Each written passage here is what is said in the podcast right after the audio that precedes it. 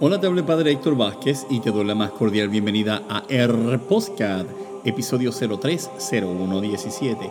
Y hoy en este día que estamos haciendo este podcast, resulta que es el miércoles de ceniza. Una persona me decía el otro día, padre, ¿por qué razón el miércoles de ceniza es miércoles, no puede ser jueves? Mira, yo honestamente no sé por qué lo hacen así, pero así que se llama miércoles de ceniza. Pero lo que quería reflexionar contigo sobre este día es el día en que comienza la cuaresma. Y fíjate que es algo muy bonito que nosotros hacemos en ir a la iglesia a recibir las cenizas para decirle al mundo que nosotros pecadores y que estamos entrando a una época donde el arrepentimiento cuenta, donde estamos dispuestos a cambiar nuestra vida.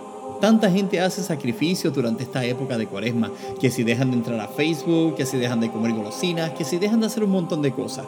Yo te invito a que el sacrificio que tú hagas durante esta temporada de cuaresma te ayude a cambiar algo que verdaderamente quieres cambiar, algo que te está molestando, algo que te aleja del amor de Dios. Efectivamente, eso es lo que se trata, que tú puedas morir a algo que verdaderamente te aleja del amor de Dios para que puedas resucitar con Él en el día de la resurrección.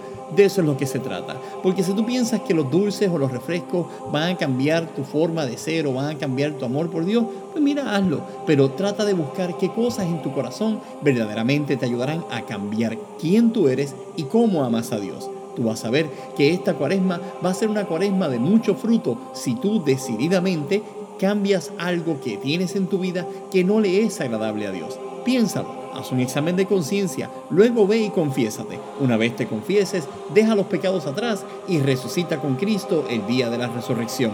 Que tengas una feliz cuaresma. Este es el Padre Héctor y esto fue Lo que no digo desde Lambón, R Postcat, episodio 030117. Bye.